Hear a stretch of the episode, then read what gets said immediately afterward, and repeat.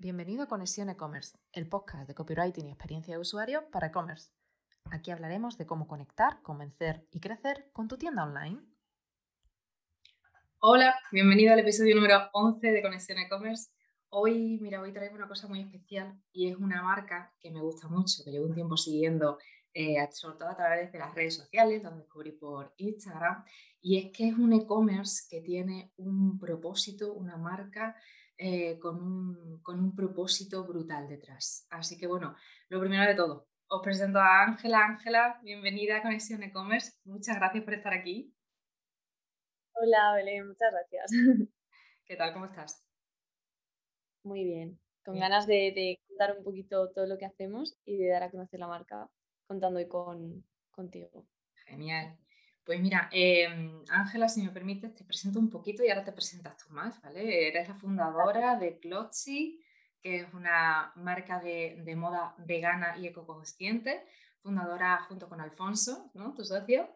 Y cuéntanos un, poquito cuál es el alma de Clotzy, ¿Qué, qué es Clotzy? Sí, el nombre como tal viene inspirado de ropa del mar, Clothes and Sea. Y, y bueno, nació en la cuarentena llevamos mucho tiempo con Lea, bueno, yo soy una loca de la moda y obviamente siempre la había consumido de manera inconsciente. Y mm, un día le comenté a Alfonso que me encantaría hacer una marca de moda pequeñita y muy acorde a mis valores que obviamente han ido evolucionando a lo largo de los años. Y bueno, él siempre sido como muy inquieto y tenía ganas de emprender en algún ámbito y yo que podíamos conectar en eso. Y mm, tuvimos esa idea un poquito antes de que empezase la pandemia empezamos a ver que no se nos iba de la cabeza y durante la cuarentena en, bueno, en 2020 decidimos intentarlo. Entonces, pues nos hicimos cursos de emprendimiento, empezamos a buscar proveedores y mm, a partir de ahí una campaña de crowdfunding para lanzar la marca un poco al mercado y ver qué tal era la aceptación. Y, mm, y bueno, el crowdfunding funcionó muy bien. Eso sí, eh, fue en mayo de 2020 y luego en verano pues nos dimos cuenta que necesitábamos eh, bueno, eh, pensar como una empresa, que la idea estaba validada, pero que tenía que hacer algo para seguir adelante. Y a partir de ahí entramos en, en Lanzadera, que es una aceleradora de empresas de aquí de Valencia. Y bueno, gracias a ellos también, eh, como hemos conseguido definir mucho más nuestro propósito, nuestros objetivos y, y fabricamos toda la ropa aquí en España usamos tejidos reciclados y orgánicos dependiendo de la prenda y todos los diseños son propios, desde el hilo hasta el final de la prenda nos encargamos nosotros. No eh, bajamos a, los talleres a Murcia, hacemos pruebas de patronaje, intentamos que sea como una prenda muy, muy estudiada y que al final sea una prenda que te dure para mucho tiempo.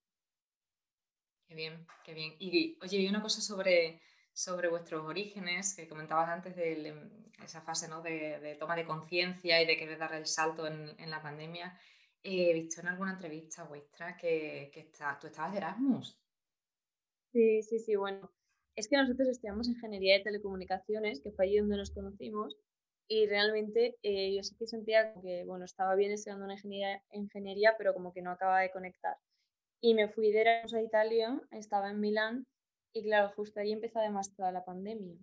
Entonces me tuve que volver y, sí, o sea, fue como, eh, o sea, realmente para mí se quedó ahí a mitad, porque yo me vine a ver a mi familia y a Alfonso y no pude ver, ¿sabes? O sea, me quedaron todas las cosas allí, me las tuvieron que enviar después. Pero bueno, también es que mucha gente me dice que es una pena, pero yo pienso que, aunque obviamente es una etapa que se quedó ya a medias, si no hubiese sido por eso, puede que hoy no estuviese aquí. Porque todo nació por el parón.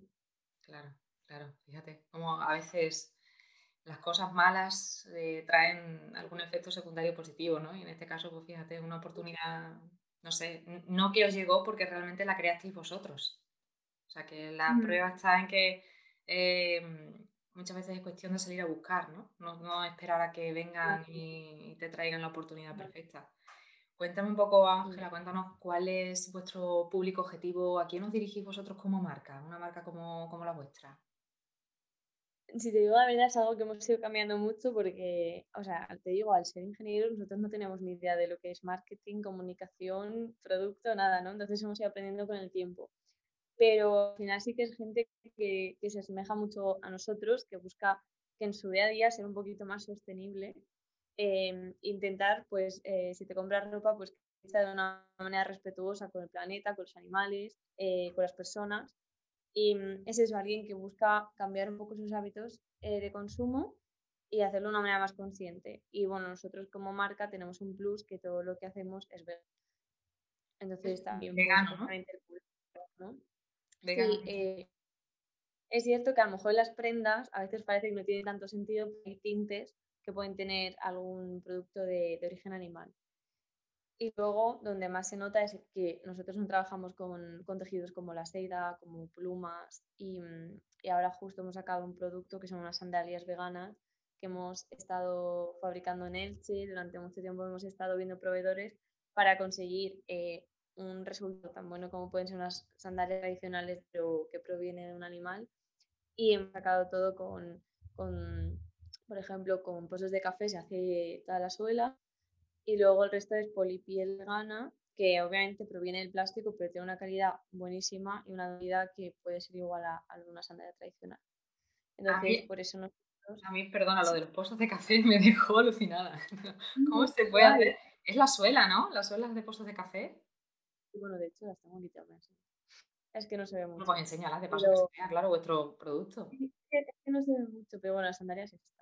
Es muy guay, es muy, muy, muy, muy Y esta parte que ya no se ve porque la he usado, está hecho con pozos de café. Entonces, en vez de que sea silicona 100%, se mezcla con pozos que normalmente van a la basura y al final le estamos dando una nueva vida. Lo típico, ¿no? Algo que es un residuo, conseguimos que no lo sea. Claro, claro. Entonces, Tratamos mucho de intentar siempre reciclar, reutilizar y, y siempre apostar por, la, por el veganismo también en nuestra marca. Va a acordar nuestra filosofía de vida. Nosotros hemos estado cuatro años eh, hasta ser vegetarianos y ahora ya este año estamos casi siendo ya veganos, que vamos poco a poco, no nos agobia, pero estamos como contentos porque estamos haciendo como toda la transición mientras creamos también la marca, entonces está muy guay. Qué guay. Sientes que lo que estás haciendo es coherente con tus, con tus valores. Es que eso es súper importante. Para que, porque es, que lo hace creíble y lo hace verdad. Y además la satisfacción, ¿no? Lo que te llena a ti, el sentir que estás trabajando en sintonía con aquello en lo que crees. Sí, totalmente. Eso, eso es importantísimo. Em, hablamos de ropa vegana, de ropa ecoconsciente. Em, vais muy ligados a un término que se oye cada vez más, que es el, la slow fashion, Cuéntanos un poco tú qué es eso de slow fashion, eh, qué es realmente la ropa y la moda ecosostenible. Cuéntanos un poco. Este movimiento nace hace unos 10 años ya, cuando ocurrió un accidente en Rana Plaza, en Bangladesh. No sé si, bueno, supongo que mucha gente lo habrá oído, que murió gente que estaba allí, que obviamente lo hacen en las mejores condiciones laborales. Y mm, ese momento pues, supuso un antes y un después en el mundo de la moda porque dijeron, qué sentido tiene que me pueda comprar una prenda a 10 euros si eso está suponiendo que muera gente, ¿sabes? Y a partir de ahí nació pues el hacerlo todo de una manera diferente, más lenta, en el que se valorase mucho más la que una prenda tenga calidad y te dure. Y un poco ese es el sentido del y es lo que nosotros también perseguimos. Nosotros eh, invertimos mucho tiempo en el diseño y, yo en concreto que guío el diseño en la marca, em, hago mucho hincapié en que cada detalle en la prenda eh, lo hayamos estudiado, de decir, esto va, va, a ofrecer algo más en la prenda, va a ser cómoda, va a ser que te dure más. Y mm, al final cuando tú tienes una prenda que te gusta mucho y es de buena calidad, no vas a buscar sustituirla. Que es un poco el problema que existe con el fast fashion, que te compras una prenda por 10 euros, ni siquiera piensas que la necesitas o no, te la compras por impulso y a los 10 días dices si es que no la necesito o se ha roto o se queda en tu armario para siempre. Y al fin, este estilo de moda queremos cambiar eso. Es un consumo más consciente, ¿no? Digamos así, va de la mano de, no comprar a, lo loco, tirado de precio, mala calidad y, desechar rápido. Sí, y luego que nosotros como marca, yo, me doy cuenta con el tiempo que tenemos eh, una labor muy importante que es de concienciar a la gente porque hay mucha gente que no lo ha pensado, ¿sabes? ¿Por qué voy a dejar de comprarme cinco camisetas por 10 euros y me voy a comprar una? Pues mm, bueno, tienes que explicarle a la gente que hay detrás de esa camiseta de 10 euros y por qué puede valer la pena apostar por una de 50 que te va a durar el mismo tiempo que cinco, ¿sabes? En plan, que si los vas sumando el tiempo te durará mucho más. Y, mm, o sea, nosotros también invertimos mucho, mucho tiempo en eso, en explicar, mostrar nosotros cuando vamos al taller todo el trabajo que hay detrás, porque yo creo que lo que pasa con el fast fashion es que tú llegas a una tienda, te enamoras de la prenda y dices, venga, me la compro. Y no te planteas que eso se ha tenido que diseñar, que alguien que lo ha cortado, el, el platonaje, el corte, la confección, todo, todo, lo que conlleva. O sea, yo es que ahora mismo sacamos una prenda y es que casi lloro de todo el trabajo que ha llevado, ¿sabes? La madre mía, que ahora ya parece que no es nada, pero han sido muchas pruebas, mucho tiempo invertido. Claro, claro. ¿Tenéis, notas tú que todavía hay que hacer mucha labor de educación y de concienciación por vuestra parte? ¿O crees que cada vez hay, o notas que cada vez hay más, ¿cómo te digo, más conocimiento, más acogida, más conciencia de, de, todo esto? Yo pienso que 100% hay muchísima gente que está concienciada y mm, aunque nosotros no hicimos un estudio de mercado ni nada para lanzar la marca, ¿sabes? Nosotros fue como que nos apeteció y dijimos, vamos a ver, y justo la moda sostenible era una tendencia que está, que está en pleno crecimiento, pero no lo hicimos a propósito. Y sí que veo más gente eso, dispuesta a cambiar un poco sus hábitos, a consumir de otra manera, pero el problema es toda la gente que no está concienciada, que es la que, por alguna manera de decirlo, es la que más daño puede hacer al planeta, ¿sabes? Mm. Esa es la gente que hay que llegar que es la que a mí me resulta más complicado porque esa gente no te va a escuchar fácilmente. Vive en otro, o sea, con otra mentalidad. Entonces sí que hay mucha más gente concienciada, pero queda mucha gente por concienciar. Sí, yo, yo creo que, que, el problema es que no se sabe, no se sabe lo que está pasando con la industria de la moda. Y es verdad que, mira, que yo te reconozco que yo lo sé hace poquito o me estoy enterando de cosas de hace poquito que, mm, que, la industria de la moda es una de las más contaminantes del mundo. Sí, contaminante. La cantidad de, de, agua que hace falta para fabricar un pantalón vaquero es alucinante. Eh, 7.000 litros, creo. ¿Cuánto, perdona? 7.000. 7.000 litros para fabricar un pantalón vaquero. O sea, es, es insostenible. Hablando de la, del término sostenibilidad, ¿no? Pero es que es insostenible. Es que ¿Cuántos vaqueros se compra la gente al año? ¿Cuánto? es impresionante. Y, a nivel de, emisión de CO2, a nivel de, generación de residuos, a nivel de desechos, porque vosotros, por ejemplo, el enfoque vuestro de, mm, a nivel de materiales, cuéntanos un poco, ya nos hablabas de los pozos de café en las sandalias, mm. ¿qué otros materiales trabajáis y cuál es vuestra mentalidad al respecto?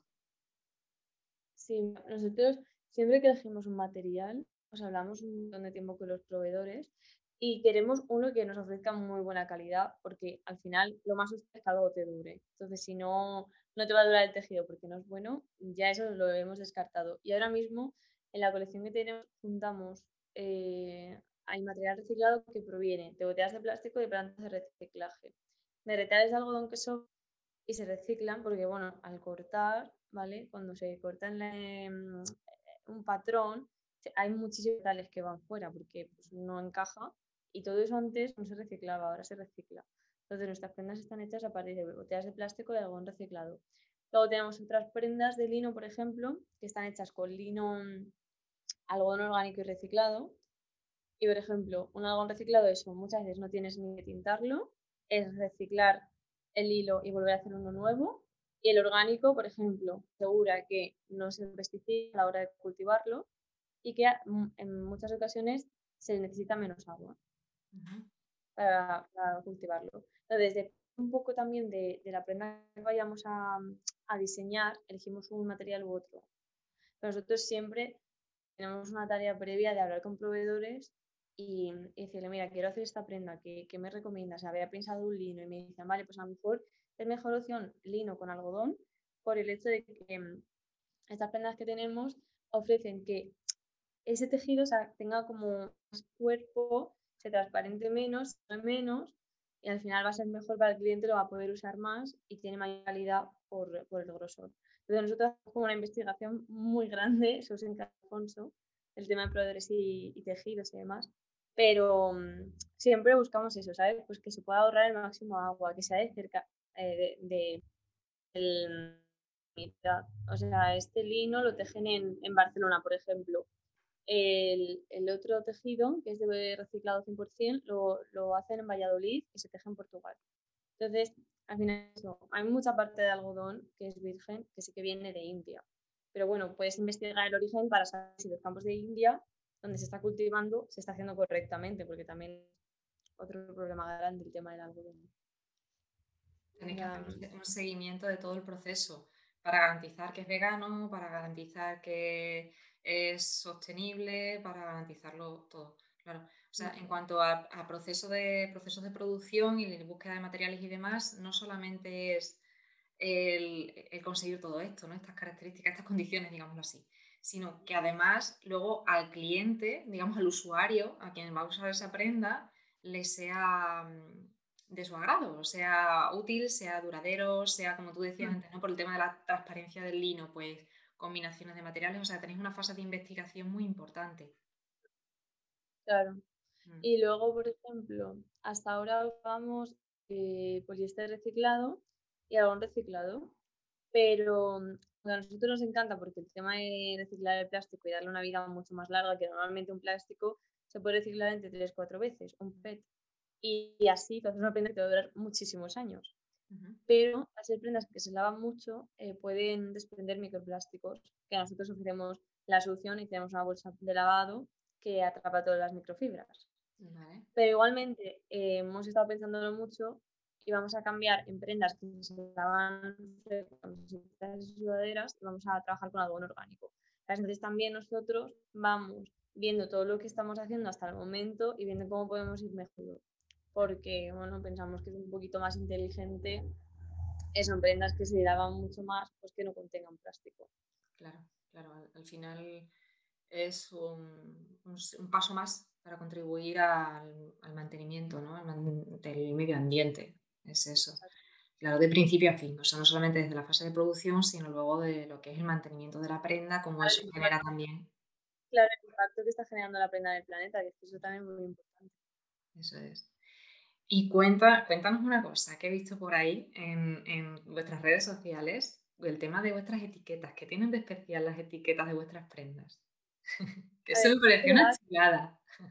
Eh, eh, la gente alucina, pues eh, llevan semillas, entonces son etiquetas plantables. Que además es como, nosotros hemos hecho todo este trabajo, pero cuando llega al cliente es como, bueno, ahora te toca a ti aportar también tu granito, aunque ya hayas confiado en nosotros. Y mm, nada, es una etiqueta plantable que en este caso suele llevar semillas de manzanilla y anteriormente también llevaba de zanahoria. Entonces, simplemente lo, lo, plantas en una maceta, lo vas regando y al tiempo va creciendo. Y es guay porque al final ellos o ellas eh, tienen como esa pequeña labor de decir, pues ahora sí voy aportando en casa. Qué guay, es que es súper bonito el que viene mi prenda y además de haber hecho mi aportación, tengo, me dais una oportunidad más, ¿no? De, crear algo tan bonito como, pues eso, como sembrar y, tener una plantita en mi casa, fruto de, bueno, pues de haber confiado en vosotros y es también un poco simbólico, ¿no? Es decir, como confío en, en el cuidado del medio ambiente y ahora continúo yo cuidando en casa. Es un poco mm. ver esa planta, es como tener esa conciencia ahí presente de la importancia del cuidado del medio ambiente. Qué bonito. A ver, sobre el tema del desarrollo de, de vuestro negocio, em, hablabas de que habíais empezado, bueno, pues desde esa idea que os gustaba, que os apasionaba, vosotros tenéis en mente, y un poco a ciegas, que luego resulta que, que tiene buena acogida, que es un sector que está al alza el vuestro. Pero me gustaría que me contaras en todo este proceso eh, ¿qué limitaciones habéis encontrado? Porque realmente lleváis un año y poco, o sea, que lleváis poquísimo tiempo y, el crecimiento vuestro ha sido muy grande. Entonces, en este año, ¿cuáles son las principales barreras que os habéis encontrado? Muchas, o sea, muchas, porque además, al ser una marca tan pequeña, al final, obviamente, la gente y yo, antes de emprender, no era consciente de la cantidad de dinero que se necesita para sacar algo adelante. Y sacar una producción que puede ser mucho dinero, que muchas veces tú haces una producción, aunque la vas vendiendo poco a poco, pero si no lo vendes todo no te vas a seguir produciendo. Entonces, eh, una de las mayores barreras es el dinero y luego el, es una marca pequeña y poco conocida que hace que muchas veces la gente no confíe en ti. Entonces tú vas a un proveedor y dices, ¿Quieres que, quiero que me den 100 prendas. Y te dicen, yo por menos de 1000 no te voy a hacer caso. Entonces, nosotros hemos tenido que ir a muchísimos talleres em, llamando a la puerta diciendo, hola, ¿me puedes confeccionar? Y te decían, no, voy a coger tu trabajo. Eso ha sido muy complicado. Luego el tema también de los mínimos en cuanto a ya de tejidos y demás, que tampoco te pueden enviar 100 eh, metros. O sea, es que te envían pues mm, metros. Y cómo haces esa inversión, ¿sabes? Cuando es tan pequeño y hay tanto riesgo de decir, no sé si lo voy a vender o no. Mm. y luego el tema, por ejemplo, de, de, que obviamente nosotros tenemos unas expectativas de crecimiento, queremos crecer bastante, y eso conlleva que a lo mejor necesitaríamos mucho más equipo de pero estamos en las mismas, hay una limitación económica. Entonces nosotros, o sea, Alfonso y yo hacemos casi todo. Aunque, como te comentaba antes de, empezar, eh, tenemos a dos personas que nos ayudan. Eh, Marta, que nos ayuda con el, el, marketing, un poco con todo lo que hace falta, enviar paquetes a, lo que sea. Y, María, que es, eh, es, una freelance con la que trabajamos para el tema de diseño, también nos ayuda mucho. Y eso, por ejemplo, para mí ha sido muchísima descarga de trabajo porque yo antes hacía la creatividad y todos los copies. Entonces yo no daba gasto. Y mm, eso no sé en cuanto a equipo, pero para nosotros siempre lo decimos a y yo, el mayor, la mayor limitación es económica. Porque cuando tú puedes tener más dinero, puedes hacer todo lo que quieras. Ah, y ahora es con muy poquito presupuesto intentar sacarlo todo adelante. Entonces, no sé, diría que esa es la mayor. Requiere, requiere más tiempo y requiere mucha más lucha, más pelea. Al, final siempre decimos, tienes tiempo o dinero, solo tenemos tiempo. pues ya está. No, y es que si no hay dinero no te queda otra, tienes que tirar de tiempo. No queda más, pero al final es, es, verdad que, bueno, yo, ¿cuántas horas trabajáis al día, Ángela? ¿Al día o a la semana? Mm, prefiero preguntarte la semana porque imagino que lo del día, los días laborables de la semana son un poco relativos, ¿no? Sí, o sea, a ver, nosotros te digo por días, o sea, hay temporadas que venimos a trabajar a las ocho y media, nueve y volvemos a casa a las nueve de la noche. Madre mía. O sea, es terrible. Ahora es un agosto, hemos decidido en plan como parar un poco, pero es que al final es que si nosotros nos ocupamos de, de la marca, ¿sabes? Nadie lo va a hacer por ti, hay mucho que hacer, porque en septiembre queremos, bueno, para septiembre-octubre queremos sacar una micro colección nueva, tenemos que hacer el diseño a los proveedores, obviamente no olvidar que no puedes dejar un mes sin, sin ventas, no puedes dejar un mes olvidado porque si no la, la marca no, no sigue. Y, y, luego, por ejemplo, algo que nos ha pasado mucho este primer año mm, es que trabajábamos los fines de semana. Y era como, no nos da tiempo entre semanas, los fines que estábamos más tranquilos hacemos otras actividades y ya sí que ha llegado un punto, ahora en verano, creo que fue en junio que dijimos, ya vale, o sea, los fines nuestra mente o descansa o descansa porque no, ya no funcionas, o sea, estás toda la semana trabajando muchísimo, te vuelves el fin y sigues trabajando, es insostenible. Sí, te quemas, corres el riesgo de quemarte. Y, y al final quemado produces menos, eh, te concentras menos, eh, haces todo mucho más despacio y peor. Y nos hace falta. Es verdad que cuando uno está empezando parece que todo el tiempo es poco y, el trabajo lo absorbe absolutamente todo, todo. El dinero, el tiempo y, todo. Pero es verdad que hay, que parar un poquito. Aunque, claro, aunque sientas que la evolución es un poco más pausada, pero es que, aunque sea por salud, Es que si tú no estás bien, no puedes producir y si no sale adelante. O sea que eso es lo primero. Ahora sí que hemos empezado ya con más deporte o intentarlo, ¿sabes? En plan de decir, vale, aunque salga, en plan, ya no voy a salir a las 4 de la tarde, ¿vale? Pero salgo a las 6 y hago un poco de deporte, preparo la comida, tal, pero es un bucle, es difícil, ¿eh? Sí, es complicado, es muy complicado. Ah, supongo que a ti te pasa un poco igual, ¿no? Que trabajas muchas horas y pierdes ya la noción del tiempo. Sí, sí, se pierde. Y además, pues eso, cuando es para ti, pues no hay horas, no hay, no hay limitación horaria, no hay, y hay que poner un poco, a ver, yo, yo lo veo como tú, que es verdad que al principio pues es necesario para arrancar, es que es, difícil, si no. Pero llega un punto en el que tienes que ir encontrando esos espacios. Y como tú dices, ¿no? de, buscar un, momento para ti, para hacer un poco de deporte, para, no sé, para cuidarte un poco, para descansar algo, hace falta. Una vez que empiezas y vas arrancando y bueno, parece que la cosa empieza a rodar, tomarte de vez en cuando una pausa es importante. Y hablando de pausas y de cosas positivas, ahora quiero que me cuentes las partes positivas de vuestro emprendimiento. ¿Qué apoyos habéis encontrado? ¿Qué palancas de impulso? ha sido, ¿Cuáles han sido vuestros principales apoyos y los puntos más positivos? obviamente nuestra familia. Mm, que han confiado en nosotros y obviamente al principio decían, vamos a ver, si sois dos ingenieros que seguir montando una marca de ropa. Pero bueno, al final dijeron que si queréis ir con esto, os vamos a ayudar. Y obviamente nuestros mejores influencers son nuestros padres, ¿sabes? en plan, que se lo a todo el mundo y, y siempre un apoyo total. Y luego, pues también eh, los amigos, aunque es cierto que a veces a mí me, me, da la sensación de que cuesta entenderlo, porque es eso, tú estás 24-7 eh, en tu puesto y te olvidas un poco del resto de tu vida.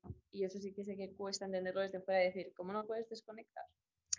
Y luego el tema de, del apoyo que hemos recibido por parte de emprendedores, de otros emprendedores y aquí en Lanzadera, que mm, desde el primer momento al final confiaron en nosotros, por eso pudimos entrar aquí y estábamos, o sea, no teníamos ni idea de, de, nada, ¿sabes? De lo que era un plan de negocio, de, pero es que era absolutamente nada. Y aquí hay un ecosistema genial en el que hay muchas empresas que están mucho más avanzadas que tú y otras incluso con tan solo una idea.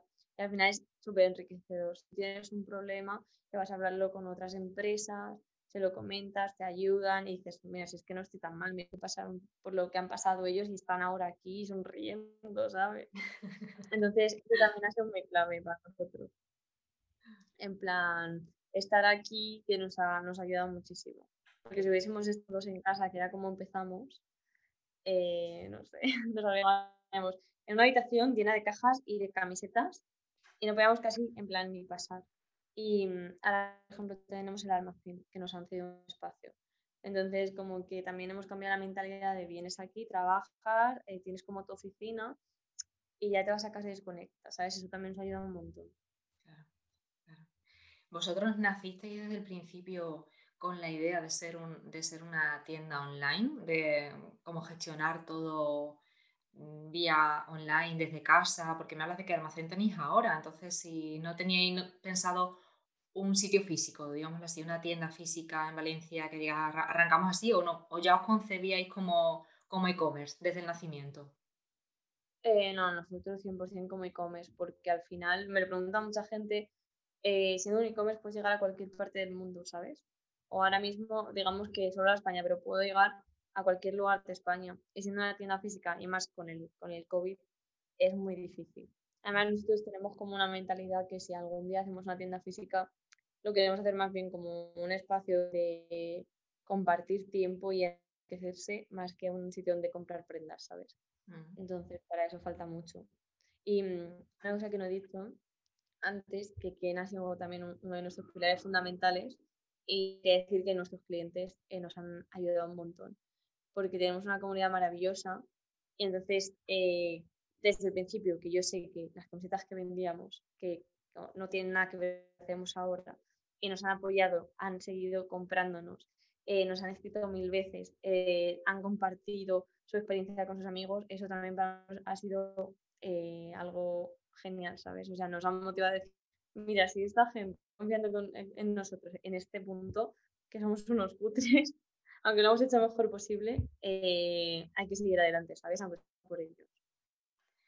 Estás viendo que hay, al final hay, como te dices, aunque seáis unos cutres, pero no unos cutres, sino que sois a lo mejor de los pocos que estáis teniendo eh, esta iniciativa, ¿no? Que os estáis embarcando en una cosa tan compleja como producir vosotros mismos y vender vosotros mismos. Es que todo, todo. Es que vosotros trabajáis el, proceso completo y eso es complicado. Y, está claro que si había gente que confiaba en vosotros en esos inicios es porque hay una demanda y porque, y porque bien enfocados, porque al final eh, yo, sí, yo sí pienso que, todas las marcas mm, tienen que tener un porqué, un, un, un algo, un alma.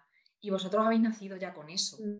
Entonces eso hace que conecte muchísimo con la gente. La gente entiende y conecta con, vuestros valores y eso hace pues que, confíen. Es que es así. Es que mucha gente que nace desde el, oye, mira, no, yo es que he visto una oportunidad de negocio, aquí me, meto, como hablábamos antes, ¿no? Off the record, em, sin, sin una voz propia, que tú decías que tú tienes tu voz propia, aunque tienes alguien que te ayuda en tema de branding y marketing, pero tú tienes tu propia voz al final es tu, esencia la que tiene que quedar ahí y tú le das ese toque último, pues hay mucha gente que se embarca en esto sin tener eso y al final que es uno más, como tú decías, ¿no? No tienes ninguna, no te diferencias en nada, no hay alma, se nota que, que no hay, no hay alguien detrás, digámoslo así, una, no sé, una persona, ¿no? La marca tiene que tener su personalidad también.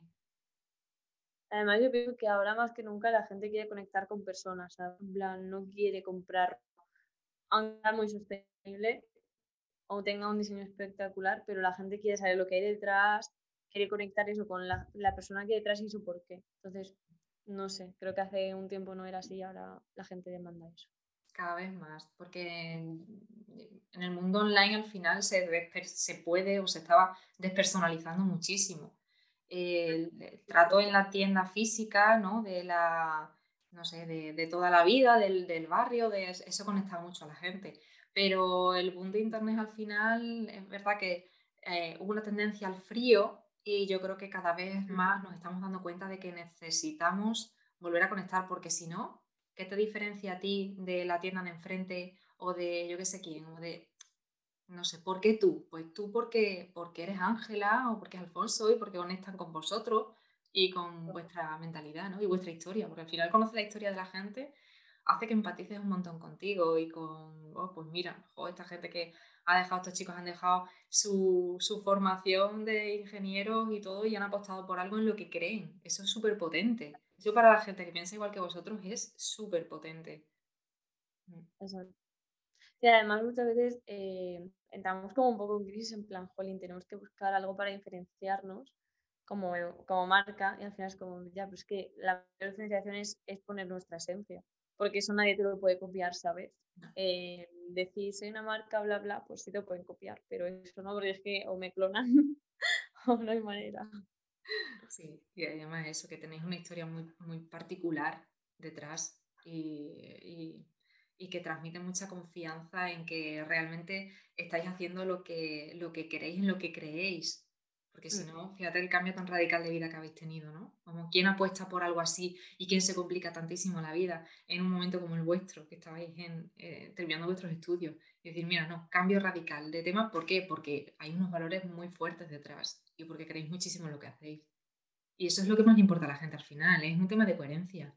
Yo sí pienso que la gente pide coherencia y eso se nota, quien lo es, se nota.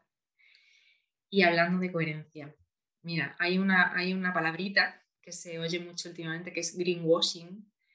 Eh, para, para quien no conozca el mundo sostenible y no sepa qué es esto del greenwashing, cuéntanos primero qué es y segundo, bueno, pues tu opinión al respecto y, y si os está afectando de alguna manera a vosotros.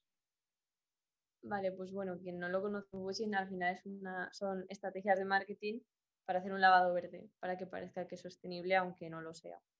Eh, y que va desde cambiar un logo que es rojo a verde, eh, desde poner que es bio, aunque no significa nada, y poner ese tipo de etiquetas en los productos. Em, al final simplemente hacen eso, es un cambio de comunicación o de marketing, pero que no han cambiado nada de su proceso. Entonces, al final pueden, pueden acabar engañando al cliente, gente que quiera a lo mejor de paso, que no sabe ni cómo hacerlo, ve eso y cae. Y, sí que pienso que, por un lado, es no daño, porque con el mundo de la moda, que yo lo veo muy difícil, que una persona eh, deje de comprar una camiseta de 10 euros y se pasa a comprar una de 40 porque sepa que va a durar mucho más y está hecho de una forma responsable y ética, eh, si tú tienes esos métodos en fast fashion que te dicen ahora sí que es sostenible, la gente dice, ah, entonces ¿por qué voy a pagar 40 euros si esto ya es sostenible? En ese aspecto creo que nos perjudica, pero también creo que de alguna manera eh, la ola eco está invadiendo todo y que a lo mejor puede eh, contar un poco a la gente, ¿sabes? Aunque de alguna manera perjudique, pero bueno, sí, al menos se habla la gente puede empezar a concienciarse más, ¿sabes? Que no sea algo que solo pensamos las personas que ya estamos concienciadas o que en algún punto te has concienciado porque has tenido un amigo que te lo ha comentado. Pero no sé, me parece, a mí me enfada, personalmente me enfada un poco porque es como yo estoy trabajando mucho para hacerlo bien y luego las corporaciones no hacen nada y simplemente pues hacen greenwashing. Ponen la etiqueta. exacto, pero por una parte es eso, intento quedarme con el lado positivo y es que si cuanto más se hable, más probabilidad de que la gente cambie un poco la mentalidad. ¿Crees que por parte del consumidor es fácil distinguir em, una estrategia real, ¿no? una conciencia real de apuesta por, el, por la moda sostenible del greenwashing? ¿Se puede diferenciar? ¿Es fácil? ¿Es difícil? Mira, pienso que es difícil porque el consumidor no va a invertir media hora en comprobar si esa marca es sostenible o no. Porque vivimos demasiado, demasiado rápido como plantarte ahí a mirar la etiqueta, dónde está hecho y cómo se ha hecho, mirar sus proveedores, mirar sus fábricas si es que las encuentras. Entonces, es lo que te digo, si es alguien que no está muy concienciado, va a caer fácilmente. Y es difícil, pero bueno, eso también te decía al principio que nosotros como marca tenemos una labor de concienciación, de explicarle al cliente que hay greenwashing, cómo detectarlo y hacer esa, esa, esa investigación, ¿sabes? Porque yo lo hago porque también es el mundo donde trabajo, me gusta y me interesa. Es que hay gente que no tiene por qué interesarle y simplemente quiere consumir sostenible. Y ahí viene el problema. ¿Hay alguna regulación al respecto? nada, es que no existe nada. O sea que si yo de repente lanzo una marca y me lo traigo todo de China y de cualquier manera y le pongo la etiqueta, no tiene ningún tipo de consecuencia, ¿no? El hecho de estar mintiendo, claramente. Sí que hay sellos, por ejemplo, que a ti como marca deben certificar que, mm, o sea, por ejemplo, el tejido que nosotros usamos, pues viene certificado con el Global Recycle Standard, que eso es que certifica que el tejido viene eh, de origen reciclado, ¿sabes? Y cosas así. Yo, por ejemplo, hemos sacado unas sandalias veganas que yo sé 100% que son veganas, pero no he podido pagar la certificación PETA. Vale, entonces, poner las que son veganas y obviamente la gente confía en mí y yo les he enseñado todo el proceso, la gente se lo cree, pero es que otra marca puede hacer lo mismo y puede no serlo. Ya. ¿Sabes? Entonces, bueno, sí que hay sellos que pueden certificarte, pero tú lo puedes poner tranquilamente y si el cliente se lo cree, pues se lo cree. Ya, es complicado. O sea que una de las, supongo que una de los de las cosas que mejorar en el sector es esa precisamente, es el, el que hacer creíble, porque si no, lo que hablamos del greenwashing puede generar esa desconfianza con la gente de decir, bueno, ahora me lo creo o no me lo creo, si total son todos iguales, ¿no? Es complicado, es, una de las cosas que hay más que pelear lo mejor sería que la gente, yo eso sí que lo digo, que no cuesta nada, cuando vas a una tienda, en lo que sea, mirar la etiqueta. La etiqueta sí que por ley tiene que estar eh, donde hecho, se lava, los materiales.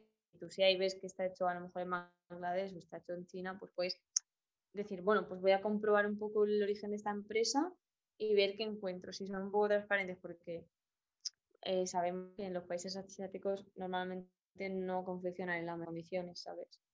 Entonces ahí sí que ya puedes preguntarte un poco, mm, si esto está hecho allí, ¿qué, qué ha pasado? ¿Sabes? Está hecho en España, pues normalmente, o hecho en Portugal o en algunos países europeos, sí que está hecho mejor. Más calidad en el proceso, en el respeto a la persona, en comercio justo, como, se empezó a hablar hace unos años, ¿no? De comercio justo. Eh, que por cierto, a hablar poco de comercio justo de hace un tiempo para acá. Parece que se, mm. que se hubiera olvidado un poco el tema. Vale, em, y sobre esto, háblanos sobre vuestro enfoque solidario, porque yo sé que tenéis eh, acciones, que estáis haciendo acciones durante todo este año, habéis hecho, bueno, pues dedicado como ejemplo, ¿no? Una parte de, lo que paga el consumidor por las prendas va destinada a determinadas eh, asociaciones, acciones. Cuéntanos un poco. ¿Qué habéis estado haciendo durante este año en ese sentido? Bueno, desde que empezamos teníamos claro o sea, que nosotros queremos ayudar al planeta, queremos ayudar a toda la gente que lucha por cuidar el planeta. Y bueno, hay una asociación aquí en Valencia con la que colaboramos de forma permanente eh, con distintas campañas que se llaman Bioagradables y ellos se dedican a, la limpieza de playas aquí en, toda la comunidad valenciana. Además van a coles, a hacer tareas de concienciación con los niños y pues eh, puntualmente hacemos em, campañas, pues a lo mejor en algunos meses hablamos con ellos y les donamos un porcentaje de las ventas, que al final les viene súper bien. Y luego, por ejemplo, en el tema de las sandalias veganas, lo más corriente para nosotros era donar a un santuario que rescata animales. Entonces, eh, donamos 5 euros de cada sandalia, o sea, de cada sandalia vendida, para ellos, que además estaban ahora, que habían rescatado un montón de animales y no podían eh, enfrentarse a todos los costes. Y es un santuario, un santuario de compasión animal, que son de aquí de Valencia. Y mm, no sé, hemos hecho alguna colaboración con más santuarios, eh, alguna, ah, también hemos ayudado a la reforestación en, aquí en la península. O no sé, buscamos siempre, dependiendo a lo mejor del producto o de la época de la campaña, donde más sentido tenga, donarles parte a, a este tipo de asociaciones que al final eh, las asociaciones viven de, las donaciones que, que, hacen los usuarios. Claro, o sea que vais, eh, forma parte de vuestra, de vuestra esencia, ¿no? de vuestra mentalidad, de vuestra filosofía de marca, el colaborar más allá de la propia fabricación de la marca, ¿no? de, del enfoque del tipo de moda, sino colaborar vosotros como empresa. Sí, a nosotros nos gusta mucho porque además también es que nos ha pasado eh, una de las primeras que hicimos fue que nosotros individualmente donado, pero bueno, no podíamos donar mucho y dijimos, joder, pues vamos a lanzar una campaña a ver qué le parece a la gente y si quieren, pues que, ayuden, porque al final a la gente le gusta mucho y dicen, joder, me llevo una prenda y encima estoy siendo solidario. Y esa la hicimos porque fue personal, no podíamos donar más y dijimos, vamos a ver si la gente quiere y ayudó y vimos que funcionaba genial y de vez en cuando lo hacemos porque les encanta. Claro, qué bien. Y de cara a eso, a la, conexión de la gente, hablando de, precisamente de, qué llega la gente y con qué conecta la gente, eh, en un año de vida, bueno, ¿cuándo, ¿cuándo nace Clotsy realmente? ¿Cuándo os lanzáis vosotros, eh, cuándo lanzáis la tienda online? ¿Cuándo arrancáis con vuestros perfiles en redes sociales? Pues el perfil de Instagram lo abrimos en la de 2019. Pero sí, lo que pasa es que ahí no teníamos como ningún foco, ¿sabes? Fue como, ay, venga, vamos a abrirnos un Instagram, subimos em, contenido interesante de reciclar y así un poco, ¿no? Pero no teníamos el foco en vamos a empezar marca de moda porque tampoco teníamos proveedores. Entonces, para nosotros, empezar como tal, la, la campaña de crowdfunding la lanzamos en mayo de 2020, pero cuando ya entramos en lanzadera, como te decía, fue como poner mucho más el foco en la marca y fue en septiembre de 2020 para nosotros fue como ahí eh, un antes y un después. La tienda la, lanzamos durante ese verano, bueno, hace un verano, ¿sabes? Entonces fue un poco ahí, en verano del año pasado. O sea, un año, un año, justamente. Vale, y en un año eh, habéis conseguido, no sé si me equivoco, son 12.000 seguidores en Instagram. Exacto, 12.000 seguidores. Vale, a ver, no es mucho, pero... En un año para una marca nueva y para un sector minorista como el vuestro. Es una barbaridad. A mí sí me parece mucho, Ángela. Eh, no, yo quería darle una enhorabuena por eso y quería también hablar contigo pues, de vuestra manera de comunicar, cómo, cuál es vuestra, no sé, como tú eres la que se encarga precisamente de, del tema del branding y del marketing. Háblanos un poco, ¿cómo se llega a tantísima gente en tan poco tiempo? es cierto que nosotros em, desde el principio queríamos generar contenido de valor y al final hacíamos publicaciones que llevaban a mucha gente, ¿sabes? Que se compartían, que guardaban. Entonces, eso al final hace que si haces contenido interesante, la gente venga a ti. Eso por un lado. Y luego, es cierto que nosotros hacemos publicidad para vender nuestras prendas, entonces hay gente que le gusta y te sigue. Pero también hay mucho trabajo de que nosotros, eh, bueno, en concreto yo en el día a día, yo salgo hablando, yo salgo contando todo lo que hacemos. Entonces, como que la gente me como una amiga, ¿sabes? Mm, la gente me habla e incluso porque he ido a algún sitio se ha acordado de mí y me envía una foto, ¿sabes? Entonces es muy guay y yo creo que el crecimiento lo hemos conseguido por la cercanía que tenemos con, con los seguidores. Porque al final se identifican contigo, identifican tu marca con una persona, lo que hablábamos antes, ¿no? Y, están, conectando contigo y muchos de ellos lo que están haciendo es comprarte a ti, es, comprar, es comprarle a Ángela su producto. Sí, a mí Alfonso me lo dice mucho y a mí, me da como un poco de cosa pensarlo, pero es cierto que o sea, luego lo vemos porque ahora estamos haciendo algunos eventos físicos que vamos a, a mercados a vender la ropa y tal. Eh, y ahora hemos estado, por ejemplo, 10 días en Girona, en un festival que está muy chulo que se llama el White Summer.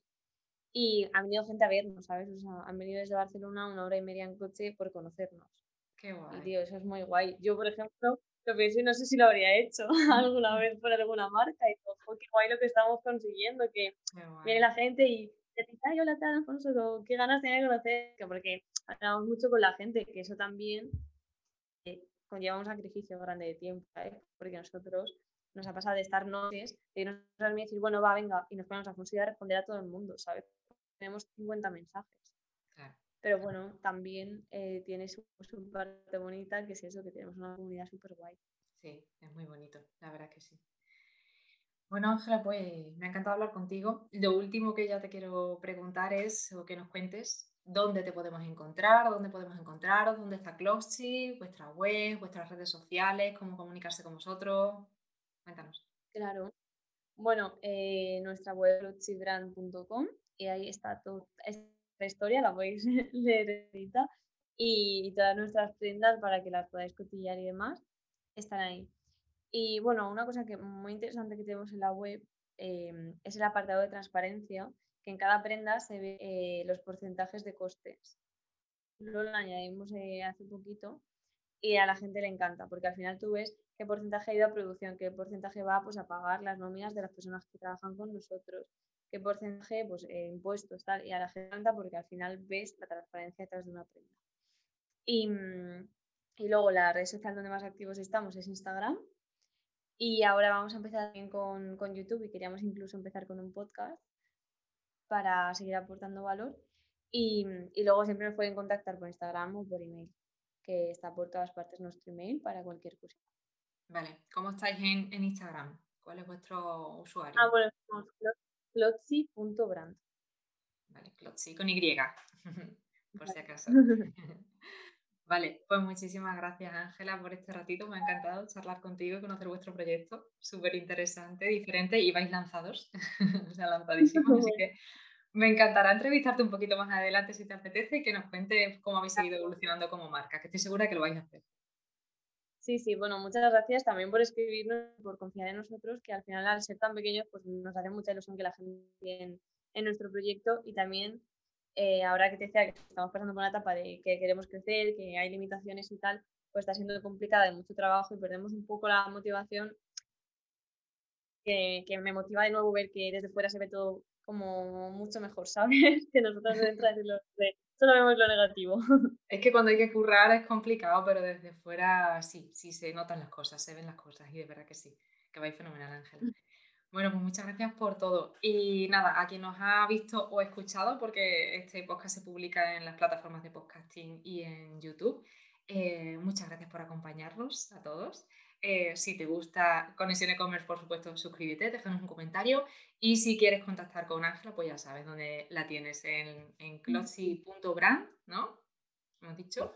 Y en, en Instagram, pues eso, por las noches incluso. Así que nada, bueno, Ángela, un abrazo muy grande. Muchas gracias por todo, por este ratito.